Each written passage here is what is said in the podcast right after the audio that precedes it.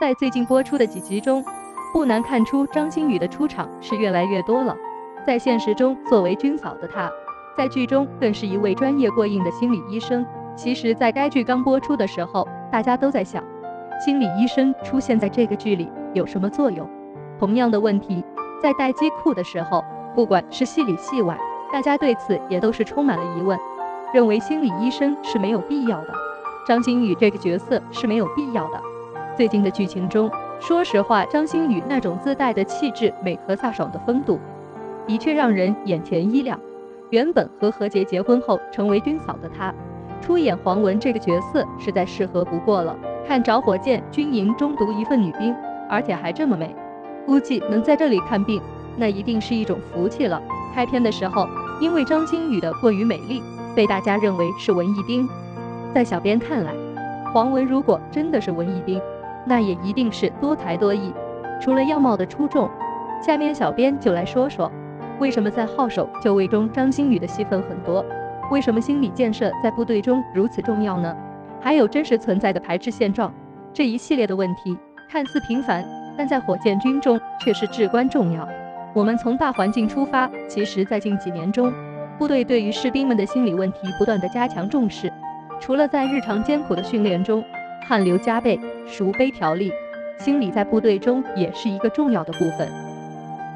剧中欧阳俊的内心世界，让黄文一下就捕捉到了信息。新兵在刚入伍的时候会有心理压力，老兵也有自己的看法和压力，与新兵的看法不一，发生争执也是常有的事情。而性格执拗的夏卓，也将成为黄文医生的一条感情线。心理医生的出现，其实在剧中是不被认可的。黄文的工作开展的并非那么顺利，虽然说对战士的心理有了很多的关心，但是这项工作可不是那么容易的。首先要从士兵的心理上让大家接受心理建设和心理疏导才行，要对自己有百分之一百的信任，更要有独立的空间。这也是在该剧刚开始的时候，在待机库，黄文为什么要一个独立的空间，更是如此。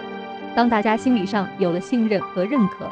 最重要的是认知到心理建设对自己的益处时，其次的工作才好开展。在待机库中那个独立的空间，看上去真的很简陋，但在未来的剧情中，能够想象到它能发挥到最大的作用。而心理建设也将成为该剧最重要的一环，尤其是对于火箭军来说，它是高技术、高科技，而所负载的人员身上也要有刚毅的素质，这对于大家的心理素质就要求极高了。不管是高强度的训练，还是闲暇之余的内心素质，对于火箭军整体而言必不可少。当然，除此之外，如果单说是剧情的话，大家可能还是很期待夏桌和黄文之间的感情线。一回生，二回熟。夏桌作为目前军营的一个刺头，也势必会送到黄文医生这里。执拗的性格在后续的剧情中，指不定会擦出什么样的火花。但这就是他的成长，是一个火箭军的成长。黄文就是他成长路上一个重要的人，在泪水和热血下，夏卓真的需要成长，成长得更为稳重。如今被称为“行走的十万个为什么”的他，已经让四大长老头疼，更是引起了矛盾。号手就为没有过于硬板的剧情，而让我们看到了军人的蜕变，看到了人间烟火最接地气的表演。心理医生一个极度专业的范畴，如何让所有人接纳？如何让满是男兵的军营中接纳一位心理女神？这不仅仅是一个过程，更是大环境之下我们看到的最真实一面。张馨予饰演的黄文，是所有人行走路上的明灯，照亮着所有黑暗的地方，抚平长时间压力下的创伤。这个必不可少的角色，你们期待后续的剧情吗？